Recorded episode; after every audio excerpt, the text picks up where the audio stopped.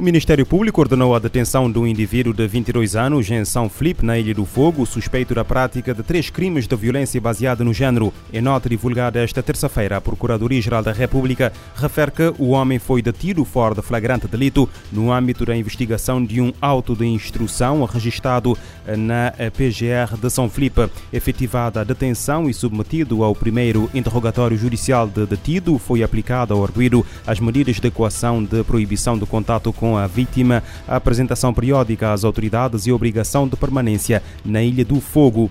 Nos Estados Unidos, um sem-abrigo eh, do Kansas foi detido pela violação e morte de uma criança de 5 anos. Informação avançada pelas autoridades esta terça-feira. O alerta para a polícia de eh, Topeka, naquele estado norte-americano, foi dado por volta das 6 eh, da tarde de segunda-feira. À chegada ao local, as autoridades encontraram uma equipa de bombeiros a tentar salvar Zoe Félix. Após receber assistência médica, a menina ainda foi levada para um hospital, mas não resistiu aos ferimentos e foi declarada morta. Os investigadores identificaram um homem de 25 anos e eh, detiveram-no na manhã desta terça-feira por suspeita de homicídio em primeiro grau e violação de Zoe eh, Félix. No Brasil, uma mulher de 31 anos foi detida na terça-feira durante o funeral do marido eh, em Muriaé por suspeitas de o ter mandado matar. De acordo com o site de notícias da Globo G1, há mais de um mês que a suspeita tentava matar a vítima. Desta vez conseguiu. Para isso, contou com a ajuda do amante que contratou um pistoleiro, como chamam no Brasil, para executar o homem. Clatson Braga acabou assassinado a tiro no parque de estacionamento de um hospital durante a simulação de um assalto. A comunicação social brasileira, o responsável pela investigação, revela revela que a mulher e o amante já tinham eh, tentado envenenar a vítima. Durante a detenção, a suspeita acabou por confessar o crime, mas disse que o marido a ameaçava por desconfiar que era infiel. Além de deter a mulher eh, e o amante, a Polícia Civil conseguiu identificar o assassino por encomenda e até encontrou a roupa usada no dia do crime na casa deste. As autoridades do Paquistão desmantelaram uma rede ilegal de, uh, que colhia órgãos para vender no mercado negro. Uh, foram detidas oito uh, pessoas. Na segunda-feira, em conferência de imprensa, foi revelado que a rede terá colhido centenas de rins que depois vendia a clientes abastados.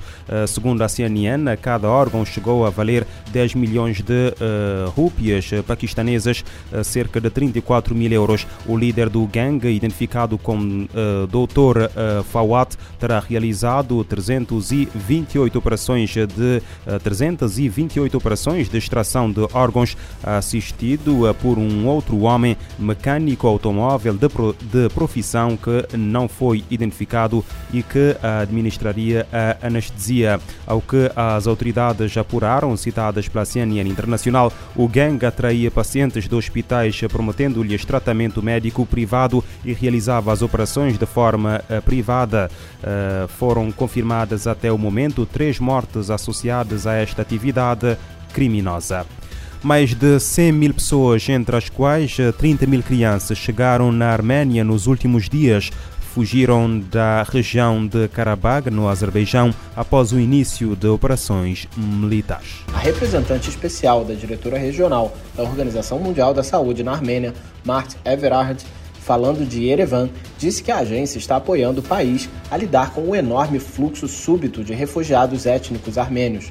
Treatment for chronic diseases like hypertension, diabetes, heart disease and cancer.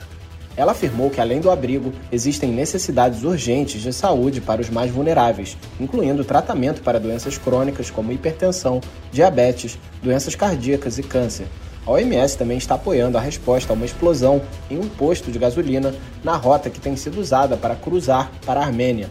O incidente deixou mais de 170 mortos e 200 feridos, muitos deles com queimaduras graves. Segundo Everard, a agência irá apoiar, no médio e longo prazo, o acesso a serviços de saúde a todas as pessoas em movimento. O auxílio inclui a integração de mais de 2 mil enfermeiros e mais de 200 médicos no sistema de saúde armênio. Ela afirmou ainda que as doenças infecciosas precisam ser monitoradas e tratadas e que cuidados psicossociais são críticos. O porta-voz da Organização Internacional para Migrações, OIM, Joey Lowry, disse que as pessoas que saíram de Karabakh por não se sentirem seguras agora estão se mudando para diferentes partes da Armênia. Segundo ele, mais de 40 mil pessoas foram acomodadas diretamente pelo governo. O representante disse que muitos dos que procuraram refúgio empreenderam viagens árduas, muitas vezes caminhando durante dias encontrando abrigo em cavernas ou porões, enfrentando condições extremamente desafiadoras. Ele citou relatos de desnutrição, principalmente entre idosos e crianças, de doenças como febre alta e pneumonia. Is a need to find up to 100,000 people new lives, new futures, new hope as they start their, their new lives. Laurie ressaltou que a grande necessidade agora é encontrar para essas 100 mil pessoas novos futuros, nova esperança, à medida que iniciam as suas novas vidas.